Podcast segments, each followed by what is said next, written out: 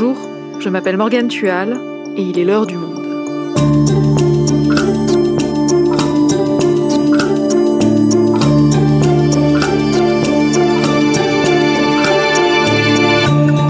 Aujourd'hui, c'est une déflagration pour l'Église catholique. Mardi 5 octobre, une commission indépendante a rendu un rapport historique et accablant sur les violences sexuelles dans l'Église de France. Après deux ans et demi de travail et des milliers de témoignages recueillis partout en France, le constat est insupportable. Depuis 1950, au moins 216 000 mineurs ont été victimes de violences sexuelles commises par des prêtres ou des religieux. Quelles sont les autres révélations de ce rapport? Comment expliquer l'ampleur du phénomène? Et que doit faire l'Église pour changer les choses? On en parle avec Cécile Chambreau, journaliste spécialiste des religions et de la laïcité au Monde. Pédocriminalité dans l'Église, la déflagration, un épisode produit par Clément Baudet, réalisation Amandine Robillard.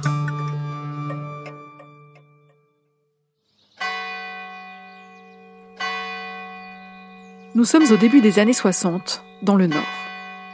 Jean-Marc est un petit garçon issu d'une famille nombreuse et catholique pratiquante.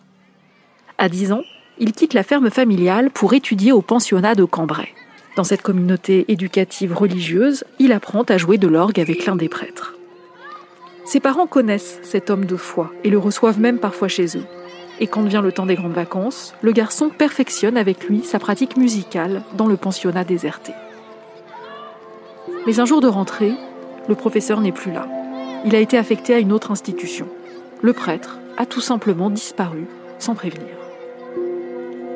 Le jeune Jean-Marc n'y prête pas longtemps attention. Il poursuit de brillantes études et sa carrière le mène au plus haut sommet de l'administration française, le Conseil d'État.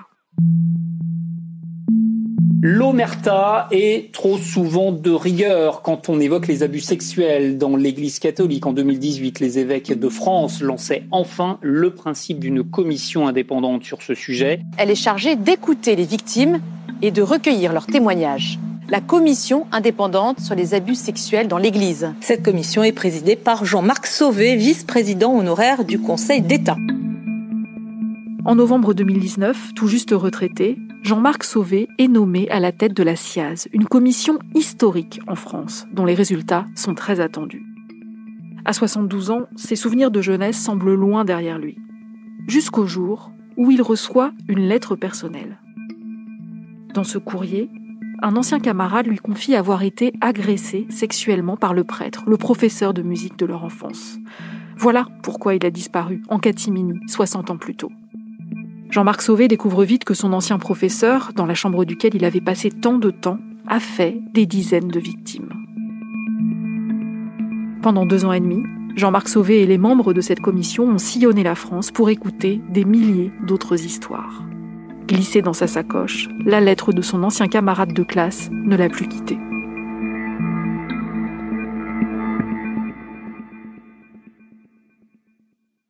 Cécile, ça fait des années et des années qu'on entend parler de pédocriminalité dans l'Église. Pourquoi est-ce que finalement, en 2018, cette commission d'enquête inédite voit le jour en France? Qu'est-ce qui s'est passé? En fait, sur la pédocriminalité dans l'Église, la pression montait depuis le début de l'année.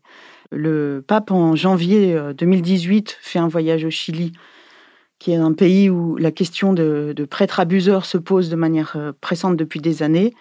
Et le voyage se passe très mal. Il accuse les, victimes euh, de calomnier l'Église. Le pape, en rentrant à Rome, voit que ça a été un désastre et il convoque les évêques chiliens, les oblige à démissionner en bloc. Et parallèlement, dans d'autres pays, il y a des révélations et à tel point que en France, la pression évidemment se fait plus forte sur l'Église pour qu'elle fasse ce travail de recherche elle-même et de bilan et de vérité. Témoignage chrétien, qui est un, média chrétien, propose, lance l'idée d'une commission d'enquête parlementaire, reprise par certains parlementaires qui s'y disent disposés.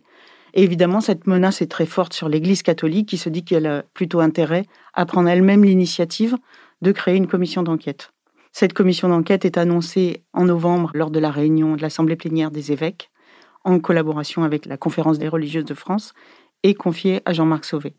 Et alors, quelles sont les missions précises de cette commission? La première est de euh, faire un bilan des agressions sexuelles qui ont eu lieu dans l'Église sur le nombre d'agressions, de personnes agressées, le nombre d'agresseurs sexuels sur des mineurs, mais aussi sur des personnes vulnérables, c'est-à-dire euh, qui peuvent être par exemple dans un lien de subordination ou de dépendance vis-à-vis de leur agresseur.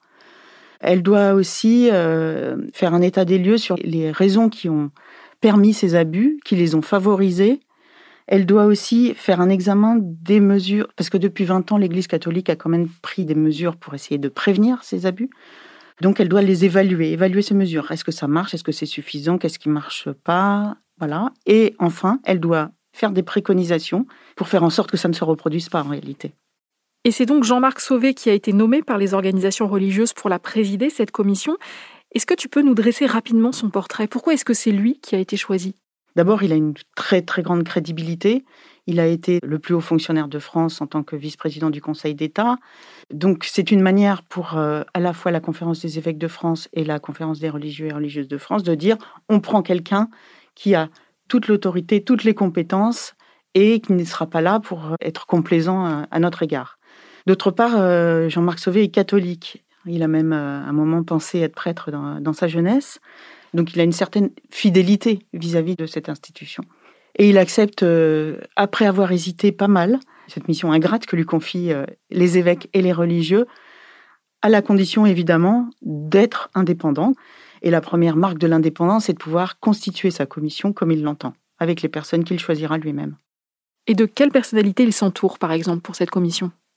Il prend des gens du domaine de la justice, des spécialistes de la justice, que ce soit de la justice de l'État ou de la justice euh, de l'Église, de la justice canonique. Il prend des chercheurs en sciences sociales, historiens, sociologues, anthropologues. Il prend des euh, psychologues, psychiatres, spécialistes des, enfants et des traumatismes. Et il prend aussi des gens qui euh, sont plus dans le travail social et dans l'accompagnement de victimes, par exemple. Il fait un choix, un autre choix très important aussi au début, qu'il tranche tout seul. La question se pose, c'est de savoir s'il met dans sa commission des représentants d'associations de victimes. Il y réfléchit longtemps et il décide finalement de ne pas le faire. Et évidemment, il décide aussi symétriquement, si je puis dire, euh, de ne pas prendre de clercs, de, prêtres, de religieux, d'évêques euh, dans la commission. Et alors, comment elle va faire cette commission pour établir un état des lieux des violences sexuelles dans l'Église? Car c'est un sujet très difficile et surtout tabou, le silence règne. Comment elle va s'y prendre? Une idée importante et même centrale dans le travail de la commission, ça sera de recueillir la parole, le témoignage des personnes qui ont été victimes d'agressions sexuelles par un clerc ou, un religieux. Très vite, l'idée d'un appel à témoignage euh, s'impose à, ses membres, confié à France Victimes, une fédération d'associations de victimes qui sait comment on écoute des victimes, comment on peut éventuellement lui proposer un accompagnement euh, juridique ou psychologique. Et donc l'idée, c'est aussi de euh, aller en province la SIAS décide d'organiser ce que Jean-Marc Sauvé appellera un tour de France, en tout cas des rendez-vous dans les métropoles régionales qui se traduisent d'une part par des réunions publiques ouvertes et d'autre part, en même temps, les deux membres de la SIAS qui animent ces réunions rencontrent des personnes qui ont souhaité euh, parler directement à la SIAS. Est-ce que toi, Cécile, tu as pu assister à certaines de ces rencontres? Oui, j'ai assisté. Alors, la première réunion à Lille, par exemple, les membres de la SAS qui y sont, dont Jean-Marc Sauvé, ne savent pas du tout comment elles vont se dérouler parce que on ne sait pas qui sera là. Et en fait, dans la salle, des personnes qui ne se connaissent pas, qui parfois n'ont jamais euh, témoigné, prennent la parole, racontent ce qui leur est arrivé, mais surtout au début, dans les premières réunions, demandent à la SIAZ, mais comment sait-on qu'on peut vous faire confiance? Il y a un évêque dans la salle, parce qu'en général, l'évêque euh, du diocèse est là. Certaines personnes euh, sont froissées, sont gênées de parler euh, devant cette personne ou hostiles à sa présence. Et le format se rôde un peu. Mais ce qui est très frappant, c'est qu'effectivement, des gens, des personnes âgées qui n'ont jamais parlé même à leur conjoint pendant toutes ces années, se lancent, témoignent. Une parole difficile, mais néanmoins qui a lieu. Parmi les personnes qui ont témoigné auprès de cette commission, il y a aussi Martine et Mireille, victimes d'un aumônier dans un lycée public à Anguin-les-Bains dans les années 1960. Ce qu'on a subi, ça a été une catastrophe, différente pour les unes ou les autres. Il y a eu des tentatives de suicide nombreuses, donc, enfin bon, ça a été une catastrophe. Là, on avait été dans le silence pendant des années, et là, notre parole, elle était entendue. L'écoute tel que nous l'avons reçu, hein, c'était une écoute très particulière. Magnifique, quoi, qui restaure vraiment. C'est très fort, ça change tout. C'est-à-dire que d'un seul coup, on a la parole, on n'est plus quelqu'un qui a subi quelque chose et qui doit se taire ou qui se tait. Et je pense que ça inverse complètement, euh, on reprend une posture de, de personne à part entière. Alors moi, je pense que je ne savais pas ce que j'en attendais, mais j'en attendais beaucoup. Euh, ça a quand même été personnellement, moi, un espoir.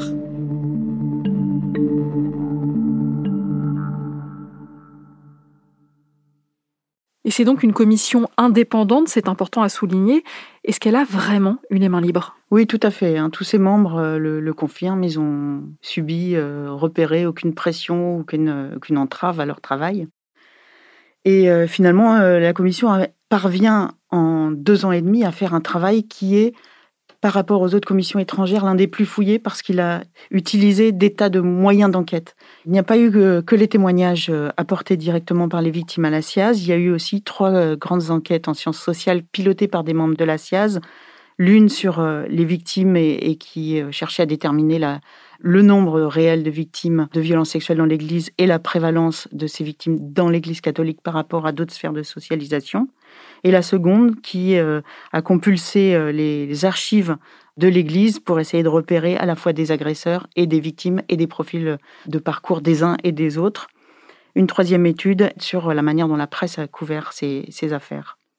Et les conclusions très attendues de ce rapport euh, ont été rendues le mardi 5 octobre.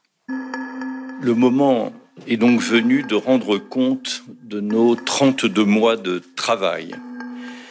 Nous avons contribué autant qu'il était possible au travail de vérité. Par leur ampleur, ces nombres sont bien plus que préoccupants. Ils sont accablants et ne peuvent en aucun cas rester sans suite. Ils appellent des mesures très fortes. Il y a donc besoin d'une reconnaissance de la responsabilité de l'institution vis-à-vis des personnes victimes et plus largement de la société.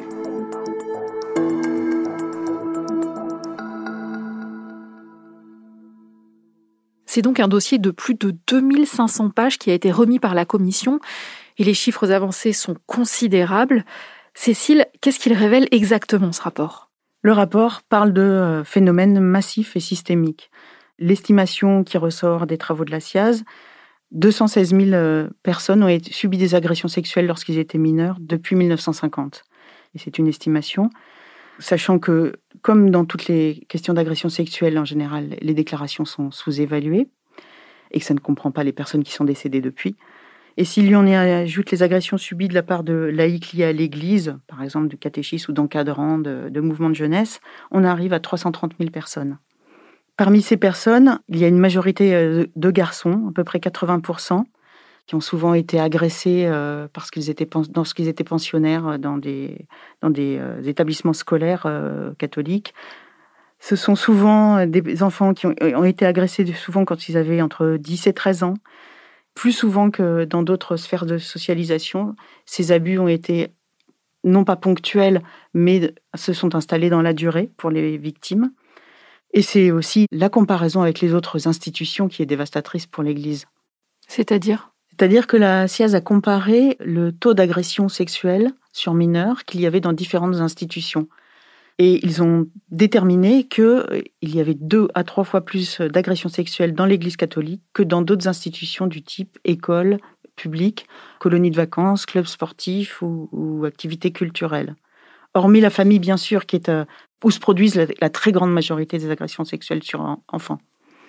Mais comment est-ce qu'on peut expliquer que les violences sexuelles soient aussi élevées au sein de l'Église, sachant que ça va complètement à l'encontre des valeurs qui font sa raison d'être? Est-ce que la Commission apporte une explication à ça? Alors, elle apporte une série d'explications. Par exemple, dans celui du droit interne de l'Église, qui n'est pas du tout adapté, juge-t-elle, à la poursuite de ces violences sexuelles. Elle a aussi euh, mis l'accent sur le dévoiement d'éléments à la fois de théologie, d'ecclésiologie, et par exemple, elle met beaucoup l'accent sur euh, la figure du prêtre mis sur un piédestal, qui laisse la place à, une relation euh, très déséquilibrée entre un fidèle et le prêtre, qui est considéré souvent dans les témoignages de victimes comme le représentant de Dieu. Les questions autour du tabou de la sexualité. Et puis euh, Nathalie Bajos met aussi en avant l'inscription dans la structure même de l'Église de la domination masculine. Et dit-elle, la domination masculine est un facteur d'abus sexuels, c'est-à-dire là où il y a domination masculine, il y a plus souvent abus. Et il y a aussi ce silence qui a régné pendant si longtemps au sein de l'Église. On a protégé des agresseurs sexuels. Comment ça, ça s'explique selon la Commission? Elle montre que dans les deux premières décennies, jusqu'aux années 70, il y a une stratégie de vraiment de silence, de faire silence pour protéger la réputation de l'Église. On préfère l'institution à l'enfant. Il y a aussi peut-être l'idée qu'il faut pardonner aux pécheurs et que donc l'Église va par exemple essayer de les soigner, mais sans jamais dénoncer les faits. Après, il y a une évolution qui est très lente, mais ces facteurs demeurent aussi euh, une des explications au fait que les choses ont évolué moins vite dans l'institution ecclésiale que dans le reste de la société. Un autre apport inédit de cette enquête, c'est le recensement et le profil des agresseurs sexuels. Qu'est-ce qu'on apprend précisément? Alors, dans les archives, Philippe Portier et son équipe ont pu établir qu'il y avait entre 2900 et 3200 prêtres et religieux qui ont été recensés sur toute la période, de 1950 à aujourd'hui, pour la quasi-totalité des hommes. Alors, est-ce qu'ils ont réussi à trouver tous les agresseurs? La réponse est non. Cette fourchette de 2900 à 3200 prêtres représente à peu près 2,5 à 2,8% de l'ensemble des prêtres et des religieux de la période. La commission elle-même dit que c'est un chiffre euh, nécessairement plancher, voire sous-estimé.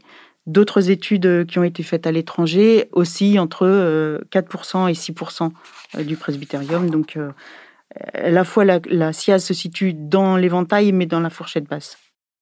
Et parmi tous ces témoignages recueillis par la commission, est-ce que certains concernent des prêtres encore vivants? Il y a eu des cas, puisque la, la, la, SIAZ a eu pour principe, quand euh, les faits n'étaient pas de manière évidente prescrite, que le prêtre était encore vivant, de saisir le parquet de ces signalements. Mais c'est vrai que beaucoup ne sont plus en fonction, ni même vivants aujourd'hui. On parle donc de centaines de milliers d'abus sexuels depuis 70 ans. Qu'a fait l'Église face à ça toutes ces années?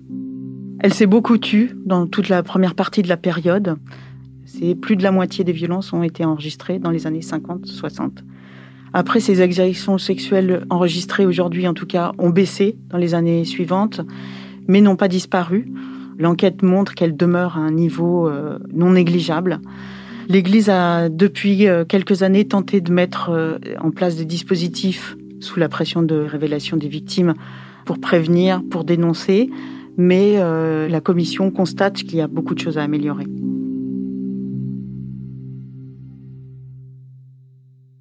Et comment l'Église a-t-elle réagi aux informations accablantes de ce rapport?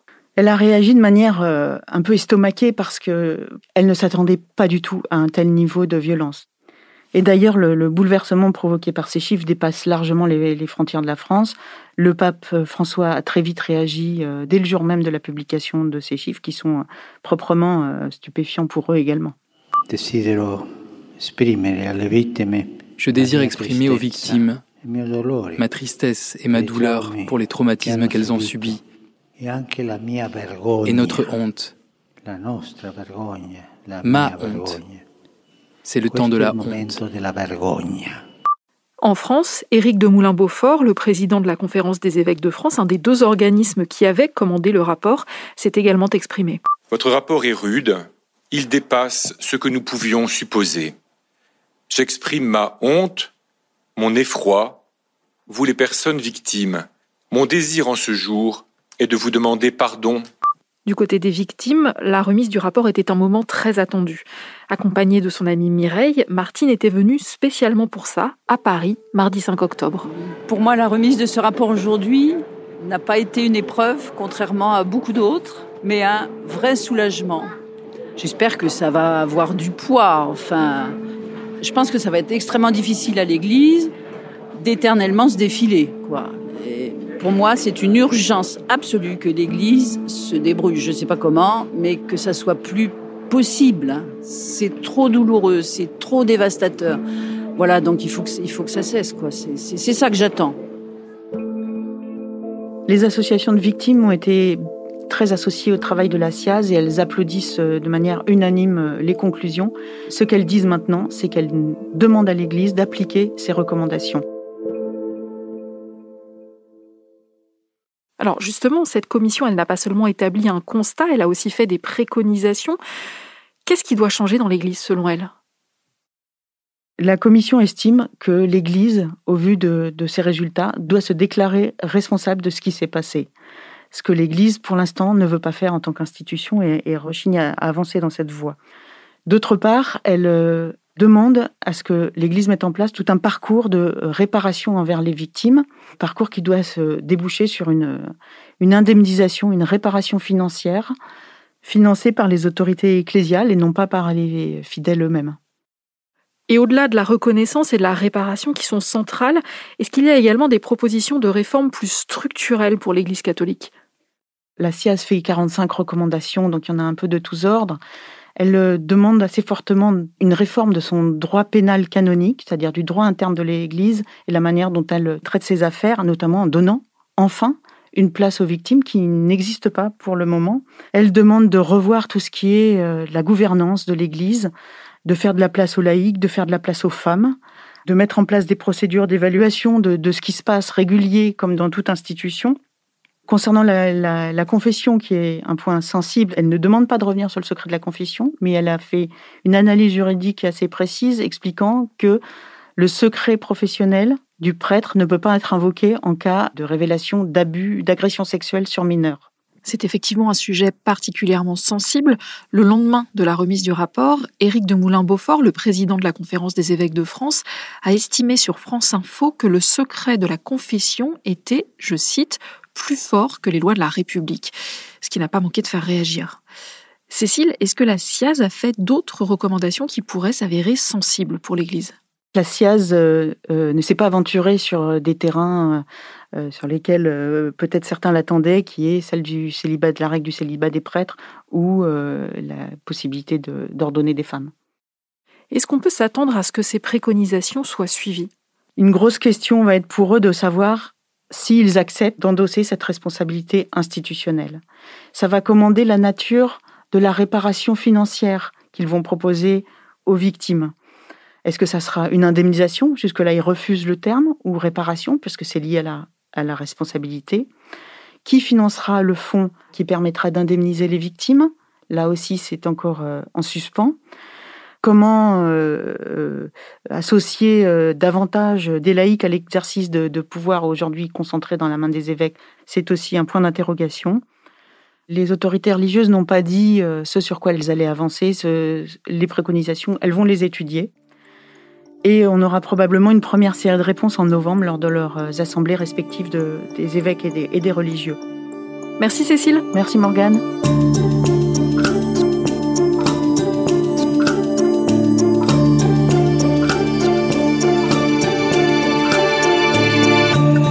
Si vous souhaitez en savoir plus sur le sujet, vous pouvez aller lire tous les articles de Cécile Chambreau concernant les travaux de la SIAZ sur notre site lemonde.fr.